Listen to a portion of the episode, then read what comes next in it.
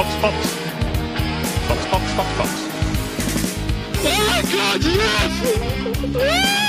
Holy mac and cheese balls. Ja, es ist Episode 38. Eine Interview-Episode gibt es noch, bevor die Saison wieder losgeht. Da gibt es natürlich einmal ein Resümee von Drive to Survive und dann machen wir natürlich auch ja, unsere super tollen Predictions, die vermutlich wieder der volle Chance sein werden. Aber wichtig daher reden müssen wir. Ja, und wir dürfen nicht vergessen, sehr unterhaltsam, Beate, muss ich sagen. Genau. Sehr unterhaltsam. Aber heute widmen wir uns wieder ganz speziell einer Person, die sich auch sehr viel Zeit von uns genommen hat am Anfang der Mhm. Saison. Da haben wir nämlich schon mit dem Josh Cruz was aufgenommen. Der ist Digital Producer bei der Scuderia Alpha Tauri. Und ich freue mich richtig drauf. Ich bin ja, ich bin ja immer auf TikTok unterwegs und auf Facebook und auf, also prinzipiell überall. Facebook, du Boomer. Ja, was soll ich machen? Gehört halt dazu, was der Marketing und so, ne? Aber persönlich bin ich sehr gerne auf TikTok und ich finde das so toll, was die machen. Und die, die steigen da immer auf alle Trends zu und der Yuki und der Pierre sind wirklich, also 10 von 10 Punkten. Taugt man. Eben da dahinter steckt eben auch der Josh, unser heutiger Ja. Podcast-Gast. Deshalb legen wir auch natürlich gleich los und da mal nachgefragt, ob das eigentlich immer schon so sein Plan war, in der Formel 1 zu arbeiten.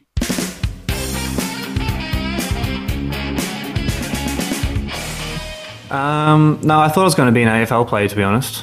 But then Okay. when I realised I didn't have the talent, I tried other sports, and I didn't really know what I wanted to do. I was on, I was on I was on course to be actually a silversmith about eleven years ago, which is you know restoration of old antiques and plating and polishing, and I was doing that, and it just it didn't really work out. I loved the job, but it just didn't really work out. So um, I went back to school and studied, and obviously I was heavily into F1 at this point, and I thought, okay, I'm too tall and don't have skills to drive, but maybe I can go to races and and write about it um, because I always had an interest in writing, and I was good at English in high school. Yeah, I went back to school and studied. Like a, I got a diploma in sport development, which sort of covered a lot of areas. I'm not really sure what it did, but it sort of helped me sort of grow and become more confident. And then went to university and studied sports journalism with the with the goal. At this point, I knew exactly what I wanted to do and where I wanted to be and how to get there. So I sort of put like a long term plan in place. Mm-hmm. Worked two or three jobs at a time while studying, so that accounted up to 80 hours a week sometimes. Oh, wow. Um, yeah, you sort of got to wave goodbye to your social life sometimes, and that's what Yeah. I did. Yeah, so I knew what I wanted, and then I just sort of burst my way in there. Um, once I was finishing university, like my final year, I started going to races and um, as a, like a sort of freelancer and, and getting the feel for it and meeting people and stuff. So that was my entry. I was very lucky to sort of fall into some good support group. Um, whilst I sort of did a few, being from Melbourne, it's difficult. So um, I did a few of the flyaway races first, like uh, Melbourne, of course, Singapore, Malaysia, Abu Dhabi, the ones that I can get to because Europe was a bit too far. In my mind, I planned to move to Europe first to make a full stab at it. Yeah, so that was my entry. I had my first taste of the paddock in 2013 in Australia, interviewing a technical guy at Shell. And even then, just buzzing in, I'm sure you know the sound of buzzing in. That's just everyone's sort of favorite moment, I think, when you get into the paddock. I'm like, yeah, this is where I want to be Yeah. quite hard to get there. And eventually, I moved to London in 2016 to cover Formula One full time as a freelancer. And I wasn't getting paid at all at some point. Like, it was just sort of taking that sort of dive and, and pushing your way in to try and get any work that's available. And um, that's where that those 80 hour weeks came back in from um, working a couple of jobs while studying to save, to back yourself, to make a move to Europe and um, and yeah, try and try and get into a sport that you love and a job that you love. And now you're working for Alpha Tauri. I am, yeah. It's it's a crazy, yeah. Sometimes I do, you know, especially when you've got lockdown and you got days at home and you're just thinking, what can I do today and not watch Netflix? You know, you, you find yourself going down a wormhole of like, you know, Google memories and Facebook memories and all that sort of stuff, and you just scroll through and you can spend an hour or two just going through even your camera roll and seeing, okay, yeah, this time four years ago I was here. And you know, being a freelancer, it's not glamorous. You, you do it the hard way. You sleep on people's floors, and, and you go, you travel to races driving and, and all that sort of stuff. So you make good memories and, and stuff, but some of the times it's just awful. You look back on it and go, geez, uh, you know, you've gone through a lot to get here, and and, Yeah. and now I'm just sitting in an apartment in sunny Italy. So I'm not complaining. I'm not complaining. And what exactly are you doing now? So I'm a digital producer at um, Scuderia AlphaTauri. I joined the team in towards the end of 2017. Um, sort of just sort of taking over the social media accounts to try and help grow and, and make the team more prominent online.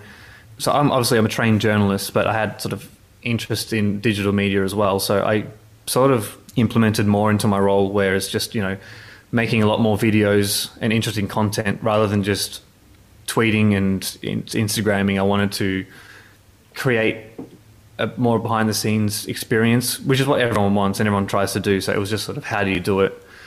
So fast forward to today, I, I, I make a lot of videos with the drivers and just sort of cover a race weekend and try and keep people engaged because you've got nine other teams to to cope with and, and to um and to stand out. So my main thing is to try and figure out what they're not doing and what can I do that's hasn't either hasn't been done before, which is very difficult, um, or um, what can I do just a little bit differently to, that sets us apart. You know, anyone can tweet it's race week on a Monday morning, but what can I do differently than that? Because I, for me, I'm not a fan of that. So I thought, okay, how can I get people engaged?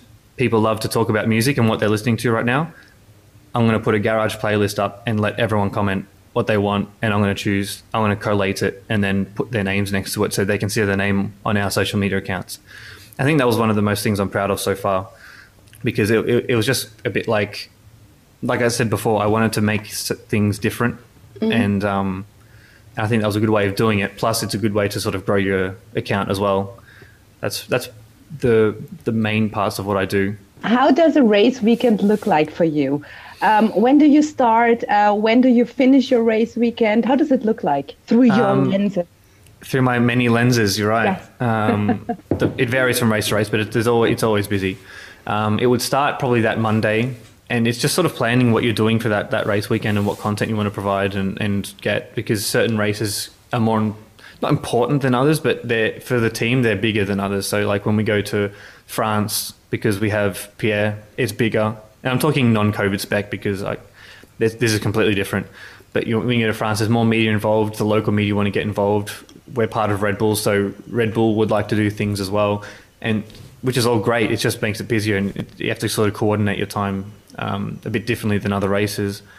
A typical race weekend is just you know you prepare for the week. You do I do my garage playlist on the Monday, and then start collating it Tuesday night, Wednesday morning. Give people a chance to put their songs in. Um, make sure there's no double ups with people. I take that sort of quite seriously as well. I don't want someone getting in there twice, so um, to try and give it a, give it a fair go. So that takes a bit of time. It's, it's, it might seem easy just putting 10, 20 songs in a list plus plus the extras on Spotify. Then yeah, you get to the track Thursday, media day, do do the track walk, get some pictures, get some videos from that. You sort of go on autopilot if it's a normal race weekend because you do you, you sort of cover the, the media day and try and get what you can from that. Then track action starts Friday, and you start talking about cars on track, choosing the best picks, trying to get some reaction from the drivers if you can, because it gets busier for them as the weekend goes on. So anything you need to get needs to be done on the Thursday. Mm-hmm. If I want to do a video for social or or, or a sponsor or a partner, I need to be on the Thursday because once Friday happens, it's like nah, that's that's their job now. That's the other part of their job, racing. Mm-hmm. Get everything done Thursday. Friday, you talk about practice. Saturday and Sunday, quality in the race. So you, you do go into a bit of autopilot sometimes, but the main thing for me is just being everywhere, at least where the drivers are, at least one where one is with a camera, mm-hmm. to make sure I can capture anything sort of either behind the scenes or sort of nudge them in the right direction. i can see something that might be funny and just prompt them saying, just quickly do this. And, you know, each driver is different. You have to understand sort of their personality and what they're comfortable with. Pretty much all of them that I've worked with so far, they've all got their little, own little quirks that you can sort of open up. And I think it's that's part of like a skill of realizing what, what they're comfortable with and what they can sort of, what you can get away with pushing them to try and do and ask for. And knowing how sort of people online will react to that. And so for me, like one of the biggest, not challenges, but I, the one I loved pushing the most was Danny, Danny Kvyat Yeah. because um, he can come across a bit like um, serious on his media interviews for the most part. But then, like you know, once once sort of the camera goes off, he's like one of the funniest guys I've met. Um, And so I bring the camera up, and he goes, "Yeah, you can film it, but you can't post it." So that that was like the hardest part of my my past couple of years of just like I've got so much good Danny content, and um, he was just like, "Nah, nah, you're not posting that." Oh no. I, I did. I got my way at the end. I did like a compilation of his like best bits, like Yeah. at the end of last year, which was good. And, and he was like, "Yeah, go for it." So, he, he- yeah, he was. He was easy towards the end. It was. It was good. and how much do you plan in advance? like I'm already starting to think about Japan this year, what we can do there, and, and France, obviously. You, you think about the drivers' home races if they have one, and yeah, they're, they're my main ones at the top of my list. And then if I have a good idea, I think what's the best place to, to do that. A couple of years ago, I, I thought I'd seen it. It's not. I'm not saying I came up with the idea, but I thought I want to draw. I want um, to show the proper ins and outs of a driver's day Mm-hmm. at a busy race. So I thought, okay, I can strap a GoPro to him for like the whole day. And what's the busiest race for that? Easily, that's Monaco, mm-hmm. because it's an ex- there's an extra day as well. The idea sort of came in like December, January, and, my, and then I just had to choose the race where I wanted to do it, and then just plan around that sort of plan of the weekend. And sometimes the best ideas come without planning. Yeah. You, you might sort of be at a rate. This is why being sort of near the drivers and and around what's happening is is very um, beneficial because you'll see something and you think, great, I can actually work with this and make it a bit bigger. There is quite a bit of playing involved, but you just have to be reactive. Okay, and when was a race weekend successful for you? Where you say, yes, this was really, really great. We have done a great job. When I don't make any spelling mistakes, um, Note, watch out if there are any spelling Yeah. mistakes. I hate make. I, I genuinely have a problem with making mistakes. I hate it. Yeah, especially with Twitter as well. Sometimes you have to be very quick. Well, yeah, generally you always have to be pretty quick with commenting on a race or quality or something. Especially quality, like you know, you do a lap and you can say, yeah, that's popped us into Q2 or whatever, and then Q2's already started. So you need to sort of get things out. Um, so making a, a spelling mistake on Twitter is the worst because you can't edit it, and it really annoys me. A successful weekend is one that I know I haven't made any mistakes, visible large mistakes. I can always say, "Oh, I could have done this better." Like cherry on top would be having outlets or big accounts or other sporting accounts talk about what we've done. Like if we've done a really cool video or, or a photo or a meme or whatever it is, um, and you've got other accounts interacting with you and promoting and saying, you know, this is a job well done. Like, just having that sort of valid. I'm not looking for validation from other accounts, but it's nice when you see it sort of pop up in your timeline. I did a stupid Photoshop meme of the Bernie Sanders sitting on the chair, um, putting him next to Pierre on the podium. Um, That was That was just- hilarious. yeah, thank you. That was just that was just about being reactive to to a certain trend at the time. You know, I woke up and I always listen to the news every morning and, and I see what's happening. I'm like, okay, this is quite strong. And you get to the office and you're like, I know what I can do to sort of jump on this at the right time. Yeah, so putting that out there and having different sporting codes, politicians, American journalists sort of quoting it on, on Twitter and seeing it on Reddit and Instagram and stuff is that was like a little it's a little ego boost if I'm if I'm honest. It's just like, yep, I can go home today. I've done my bit. Another point of social media is, of course, um, shitstorms. Do you have something like a shitstorm plan? Do I have a plan? No, you can't have a plan. You, you just have to sit down and embrace yourself. It's the same, like you know, the um, like the Haas situation right now. So if, in that role, like that guy, the person I know, the person who's behind the account, and I'm just thinking it would suck so much just being because he's copying, like he's the one who has to read all this, and he's the one who has to deal with it and try and. No, he's just trying to do his job, but he's just having to brace and and not lean into it because you can't lean into something like like that. But uh, it's tough. Like uh, when a shitstorm occurs, there's not much you can do because even if you try and react to it, if you start trying to comment back to people, you know that's just another can of worms entirely. Like you can't do that. And I've seen another um, team try that a couple of years ago, and it, it, it's just it's not a good look when you try and fight with fans. You just have to leave it. And you know we we've experienced it too. You know the harsh nature of Red Bull. Um, sometimes, I mean, not harsh, but like you know, this is the way Red Bull is. You know, the dr- junior drivers have certain time to um, prove themselves, and when they're if they've had too long or it's it's if they're not performing enough, they they have to sort of find a new seat. And and we, we we get a lot of um you know backlash sometimes, and when we're doing a driver change, and that's just normal. Like there's not it's not we're not the ones choosing it, so we just try. You just have to try and do your best to try and word things in a certain way um, when you're posting about an ex an ex driver or a driver who hasn't been renewed or something like you. I think it's just the best you can do is just um, play with the wording and even picture and video choice as well can be important. Mm-hmm. You know, I found out the hard way as well. Sometimes I put up, you can put up a photo or a video that you think, yeah, this is a, this is good content or whatever.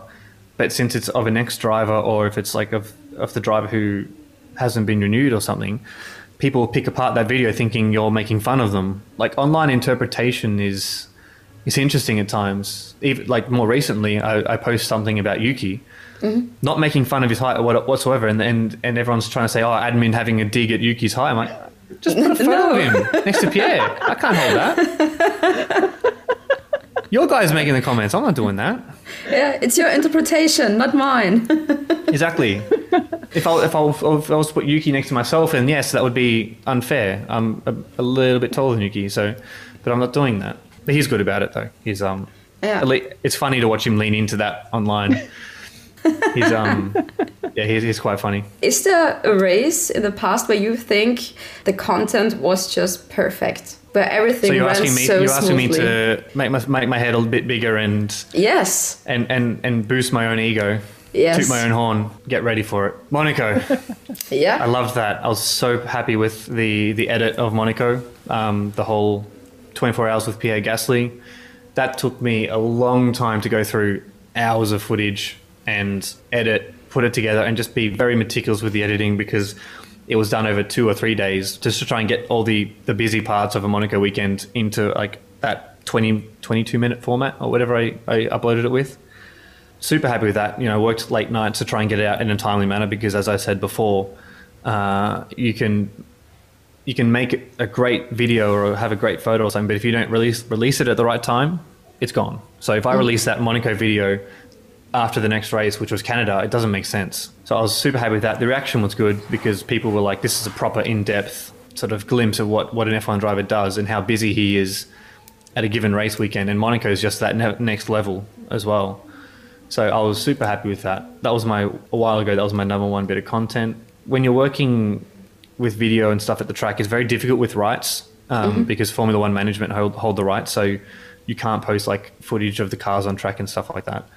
So I tried to get like because as part of that video, the whole the base of the video was a driver's eye lap around Monaco. Um, so I had I had borrowed some equipment from Formula One. They were helping me with this. So I, I grabbed these glasses that had a um, camera right in the middle of their eyes, pretty much, Okay. and um, and sent Pierre around Monaco on his install lap. And yeah, it was really, it was really cool. Like you can see what the driver sees, and it's I think it was one of the like first times you could sort of see that, especially in Monaco with like the walls so close and stuff. Um, but I couldn't use it on our channels because it was Formula One footage. So Yeah. uh, it was like so we had to sort of do it into a two-parter. Like one was 24 hours with Pierre Gasly, and here's the the end of it, the lap around Monaco, which obviously people wanted to see more. So, um, but I was still happy with it because the exposure we got from like those two videos was very very good. And where do you think, okay, I really could have done better? You just asked me to big myself up. Now you want me to Yes. to self critique. Within I'm, still, I'm, I'm still in gloating. I'm still in gloating mode. Right. Okay. I. Okay. There's definitely some times where you put a photo or a video up. Video. Okay. Video as well because it's just once it's done, it's done.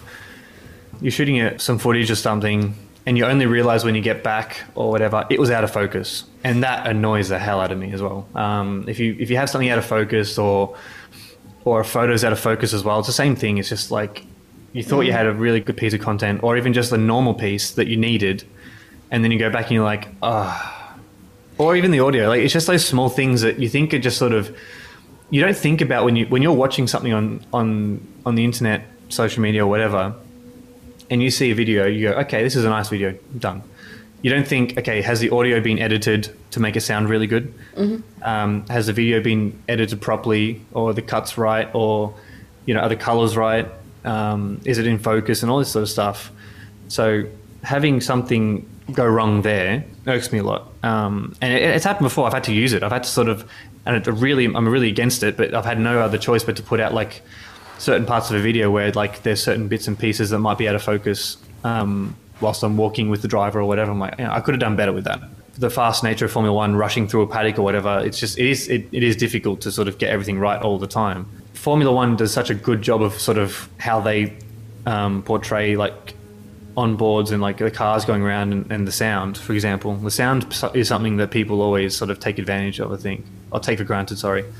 Um, so when we do our own stuff from at a filming day or whatever, we don't you don't realize until you actually try and do it. It's like wow, like you try and do an onboard footage and and the audio just sounds so bad because the wind's smashing the camera or, or you don't have the right audio equipment, and then you realize okay, this is really really um, impressive what Formula One can do. And you know, we, I don't want to put out a video of like sort of the same sort of thing from a filming day, um, an onboard footage or, or whatever it is with a GoPro, and the and the sound is just awful because everyone's so used to watching Formula One with good sound. So it's just uh, small things like that you don't take for granted. So you have to work really hard to make sure your final product is Yeah. is good quality, and that's that's like sort of along with trying to be different. That's my main sort of um, goal for our channels is just have that quality really really good and make the sort of viewing or experience just a nice one, so people will want to follow us more. So they know the pictures that we see are going to be super nice, and the videos are going to be well edited, or, not, or just well put together. Brought down enough now? Is that? Yeah, Can I perfect. stop self-deprecating? Yeah, thank you. We're on the same level now. It's always good to get a reality check, so thank you. What are your most memorable moments? Podium finishes because it's um not really expected. So the the the first one with with Danny in Germany, like already that was a crazy race, and I, I remember you know being in the garage at the time and just sort of seeing you know we weren't really expecting anything throughout that race as well. It was wet. Alex was sort of doing well at the time. He was up in the top six or 7 um, towards the end of the race, and we were like, "This is fantastic!" It was his first time in the wet, and he's you know going to score points. Yeah, first time in the wet ever in a Formula One car. So it was like we are all super excited. And Danny had just pitted before the track was was re- was ready for slicks, I think. Yeah, and he'd done it before, and we were like, okay, we didn't. I mean, I, I didn't think much of it. I'm like, okay, this, it's good, you know, good to try something, and maybe he can jump back in the top ten as well. But then, like, the track evolved like so quickly, and everyone needed to pit in front of him, and all of a sudden, he's like running in second, and we're just like, okay, top four, happened? maybe top five, not bad. Yeah, okay, this could be good. Then you look at the laps left, and there wasn't that many. It was like, oh crap, we actually could be on for a podium here. Then you just think, I think the the first thought, like when the last couple of laps were happening, and he was running a th- like at third at the time as well. Just like, what do we do? like we, the main thing is what do we do? I had my, my boss, um, Fabi. Um, she's been in the team since when it was Minardi still. Um, so she's been around a long time, and she was there with with Seb in his win in 28, uh, 2008. So like she'd done the podium once before, and even then she was like, "Oh, I never, I never knew what to do. Was running around with Seb, like not knowing where to go." And sort of, you know, she was saying next to me when, and it, we had that sort of same thing because she was Danny's press officer for that year, and we're just sort of like, "What are we doing now?" Like we know he's gonna he's gonna finish third because there was no one really behind him. What do we do? Okay, so it's like we had to sort of think the next steps whilst the race was still happening. But like it's funny, it was, it was sort of going in slow motion because you had to th- sort of think of two things at the same time, and you, you was just breaking it down. You know, Fabi took care of all the like where to go for Danny and all sorts of stuff, and I'm just thinking, all right, how do I cover this on a on a social media sort of standpoint? Because like you know we've never gotten a podium on social media when social media's been around. you know, 2008 was still early Facebook days and MySpace, and Yeah. you know, teams weren't really around. Oh my god, then. MySpace. I don't know what um, song would have been on our profile, no. but yeah. just cap- and again, it was just capturing everything. What can we do? And you, you kind of you get sucked into as well because like you're you're part of this team and like. And you know, you know Danny. He's such a good guy, and he's come like this is sort of like his comeback sort of podium, and just hearing him on the radio um, whilst you're trying to type out things as well, and and that like so that was such a, a special moment. And then running around afterwards, just you know, you become so busy trying to get everything and capture everything, put everything out, and all that sort of stuff. So you become so busy, but you're enjoying it at the same time. And then you know to get to experience the exact same thing with Pierre in um, in Brazil. Um, when he just sort of just kept creeping up the order, and all of a sudden he was second, and there was like a restart, and you had Hamilton behind him. You know, my hands are all like sweaty, trying to like just trying to understand what was happening and how many laps are going, and then you know there's a really cool video of like one of our guests who took from the viewing area of the garage, like all the guys just running outside. We didn't know where he was going to finish, like because Hamilton was right behind him. So we're like running to the to the um the pit wall and, and, and sort of the barriers, putting our heads through and and seeing those two cars come across and like you know won't forget that image ever. Yeah. See, because I think I I like to say I'm not sure. Um, I think I knew that it was our car first. It's hard to tell when you're like facing it um, when it's coming at you. I'm like, yeah, he's got it. I just had that, this sort of feeling he's got it. And so I had to run straight back into the garage, and, and the wall on- in Sao Paulo is like really high. So like I was like I just jumped off, which was not the smartest thing to do. Um, run back into the garage, and then like where did he finish? Before I say anything on social media and be an idiot and get it wrong, where did he finish? so I was run back, like uh, I think I even asked someone like where did we, where was it? Like we're all, we're all celebrating, but what number was it? Um, yeah, just just absolutely crazy. And that one was good. like we could enjoy that one a bit more because we didn't have to leave on Sunday night to go back home. Where the European races we generally leave on a Sunday night, so we all went out. Like a few of us just downstairs at the the hotel bar and just and got to properly enjoy it and just everyone had sort of their own like mini story to tell even though we're all part of the team we can hear the same thing. You know you've got um, some of the engineers who could hear certain different parts of the the intercom. Yeah it was all the stories that just come out that night. Yeah it was it was just that was super nice. Um, Yeah. And obviously we did it again last year in Monza. So those three podiums, it's another feeling. Especially, I think, yeah, the win was another one on itself because it was an actual win. You just you you're generally pinching yourself. Um, you know, your team, the one you work for, the one that hasn't won in 12 years, has just won a race, and it's at Monza. Like, I'm still getting goosebumps thinking about it right now, talking. Um, but I remember that one like really clear. Like the last, I think he had 26 laps in the lead. Um, but it was even before that where I just spoken to the other press officer, who's um, Jennifer, who's Austrian, by the way. She was standing next to me, and Pierre was like, he wasn't first at the time, but I was just thinking like, you know, we've got. I think it was when the red flag happened. Like we've got a good chance of actually podium, getting a podium on this one. Um, and then it sort of became real once he was leading him. And like, okay, there's a couple of cars behind him. Hamilton has his penalty. There's a actual chance we might win this. And so that realization sort of creeps in, and you say to someone, they're like, "Don't say that. You know, you can't say that. You're going to jinx it." jinx it. Yeah. So all right, I'll, I'll shut up. I'll shut up. Um, but with it, with I think it was like 15 or 12 laps ago, I was already googling how many days since our last win. I was Yeah. okay. I put the time, and I'm like, oh, just in case, just I got to be ready. so this for this podium, the third one, I was ready. I was like, we've got it. I've got the thing to post. Okay, yes, PS One. Let everyone bask in our glory of on, on social media. And then the next tweet was like, it's been X amount of days since the last win, and like it was just that good stat to have straight away Yeah. yeah, it was good to have that sort of ready. And I'd learned from my two lessons of the last podiums, like, okay, what, what can I do? What can, how can I make this even like? So they're the, they're the obvious ones. They're just the podiums. Um, Yeah. Those like the most memorable moments. There are, there's just a lot of just being a part of something, being a part of a team, and then you, you know you're traveling with certain people, and just even some time spent in the airport with some people when you have a delay. It, it can be annoying, but it's um, you can make the most out of it What is the funniest story? as a journalist, there were some funny ones. One of my closest mates that I've met whilst working in F1, um, he's named Nate Saunders. He's the ESPN journalist, and um, he's very funny. Like I said, we, I was sort of slumming it the first couple of years as a freelancer, and there was one one time where I was sharing an apartment with him in Budapest, and uh, his other colleague Lawrence as well. And Lawrence had gone out for the night um, with his girlfriend, and it was just us two. So we had a couple of drinks somewhere, and we came back to the to the apartment and just sort of called it a night around midnight or twelve thirty, and not drunk or anything, but I'm, I'm just like sleeping and stuff. I'm on the couch, and I sort of just like wake up an hour or so later and um, and see like this person like in front of me.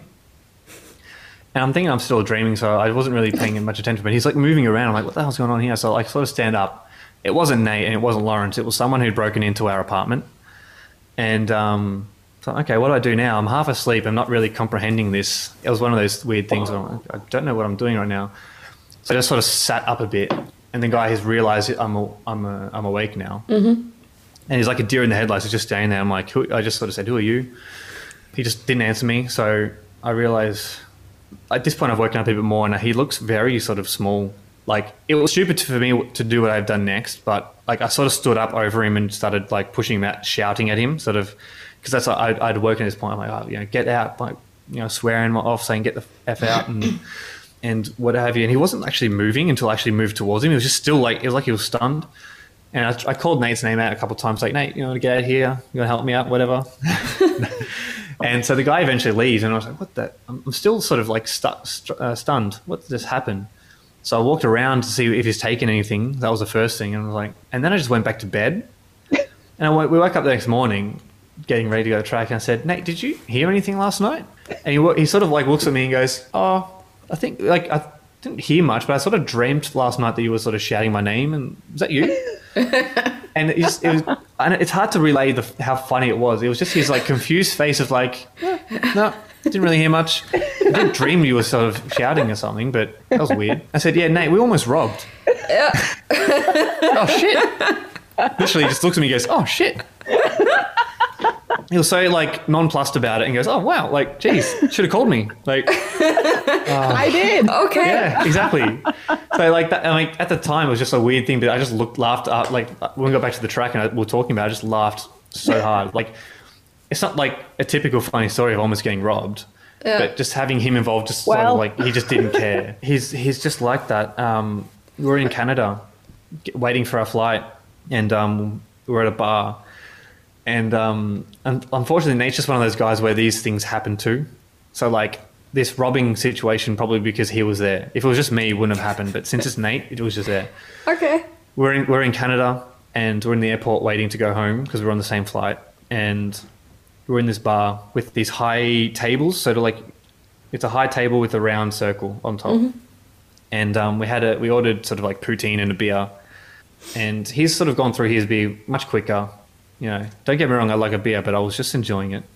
And um, these two girls sat next to us, um, two young girls, like you know, backpackers. It looked like one was like really upset, crying, like almost inconsolable. It was either a bad breakup or a death. It was like one of those heavy crying.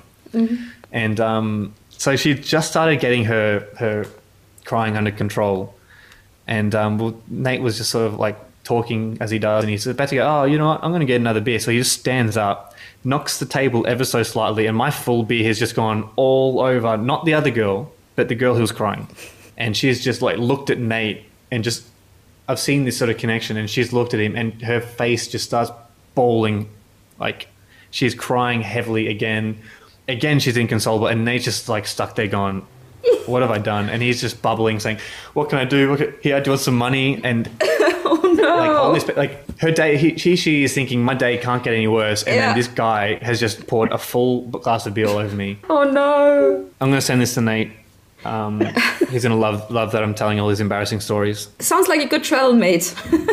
yeah, he like so that was part of my experience of getting into Formula One. It's um it's traveling with all these people, um, sharing houses and stuff. And and look, Nate's just an innocent bystander here. I picked on him. If if I can, can I pick on Chris Medland as well? So Sure. another another great one. I can't wait to send this to them. Another great one is um, Chris had like the weekend from hell, Austria 2017. We were sort of sharing a, a house in the in the hills. There was no reception. There was no hot water. Like oh, you had to sort of light a fire for hot water. It was like fantastic. And um, Romantic. yeah, yeah. Um, I guess you could say that. And yeah, there's a couple of us staying there, and, and Chris had like, he'd like gotten a speeding fine um, on the way there. So he's like, "Oh mate, yeah, my uh, my weekend's gotten off to a bad start, but yeah, this will be fine, whatever." Then he's um, on the way to the track. We got up, and he's reversed. Instead of going forward, he's reversed the car and smashed the barn. So he's like ruined Oh, the hire no. car. He's like put a heavy dent in the hire car and like hit the barn as well. And it's just like that sucks for you. Like anytime, but now you've got a speeding fine and you've hit the barn. And so he's having like the weekend from hell. We we travelled back to the um, Vienna airport on the Sunday night. Massive storm, and I'm thinking it's something else is going to happen now because it's this huge storm. He gets through it, and we're going to have a couple of drinks at the the airport hotel bar. and we're sharing a room in this hotel. Before he's got the he's got the six thirty a.m. flight. I got the one 12 hours later. We're sharing a room, and he's like, "Yeah, all right. Um, I'll be gone when you wake up, or whatever. So I'll see you. I'm like, see you, mate." And it's just the, the, there's two single beds next to each other, and by the time I put my head down, I, I just woken up and just heard him swearing, going, fuck, fuck, what the fuck? His alarm did not go off, and he's just running around trying to, it's, it's 20 minutes until his flight. Yeah. And he's like running around trying to get everything. He's like, oh, mate, Josh, maybe I'll leave my bag here. You can take it back or whatever. I said, do what you got to do. And um, so he's missed it, obviously. And he's come back with his bag, and I was like, sorry, dude. Like, there's nothing I can do at this point. and and so that's just that caps off his not yet. It almost caps off the weekend. What capped off his weekend from hell was Nate. Nate being Nate. Nate is sharing the room like the next right next to us, and they're both in the same flight. And Nate's walking out of the thing. I think he's a bit late at this point too, and he's gone past our room and just kept on going. Right. So he messages Metas or Chris um, saying, "Oh, yeah, that sucks about your flight, man. Like, yeah, you know what's funny? I was going to knock on your door to wake you up, but I didn't want to wake Josh up, and I just kept going." and he got that message when I was there, and he's in the room. He's, he's in the bathroom, like putting packing his things away still, and he looks at it. I think Nate's like boarding at this point when he sent this, and um and Meadows is like rushing around, and, and he looks at his phone, and all I hear is from the bathroom, "Oh, you prick!" and he's read this out to me. He's like, he's like, Nate didn't knock on the door because he didn't wait, didn't want to wake you up. But that's so kind. Yeah. It's the wrong thing. I'm like, I can go back to sleep. Meadows lose- misses his flight. Nah, I don't want to wake Josh up. Awesome. So like that, those are those are my funny stories from Formula One because it's just like it's it's good. You can have fun in the paddock and all that sort of stuff. Things can happen, and you know I don't want to be one of those guys and say yeah it's funny because the driver is involved. But my funniest moments are just traveling with with your friends who sort of taken you in because Yeah. Chris had been in F1 longer than me, and um, and sort of just and having there's so many funny moments with them and some of the photographers who sort of, who are around. Like there's like this sort of good sort of camaraderie around a the sort of traveling group. So you try and hang out when you can, and because you know things like this are going to happen. Like whenever you go out for a drink, there's something funny that's going to happen, and it's great. It's just yeah, it, if F1 can be full of good people, like a lot of good people, and, and it's just um, they're my funny moments. Also man hört, ähm, gerade so das Ganze rundherum, so mit anderen Kollegen, da passieren echt die ärgsten Sachen und die lustigsten Sachen. Voll, voll. Ja. Also wirklich eins der lustigsten Interviews, glaube ich, die wir geführt haben, auch im Rahmen des Podcasts. Ja, ein sehr cooler Dude, der Josh. Ja, das war's mit unseren Interview-Episoden. Jetzt müssen wir Wahnsinn. uns auf die Suche nach neuen Gästen machen für die kommende Saison. Und das heißt aber, die nächsten Folgen, da geht schon um Drive to Survive und das, was uns erwartet und noch ein paar Mal schlafen und die Saison beginnt. Ja, Oh haben wir Gott. gut überstanden, die Pause. Ja, Na dann, gehen wir schlafen, dass wieder eine Nacht weniger ist, gell? Bis zum ja ersten Rennen. Das ist eine super Idee. Gute Nacht. Fox, Fox. Fox, Fox, Fox, Fox. Holy mac and cheese balls.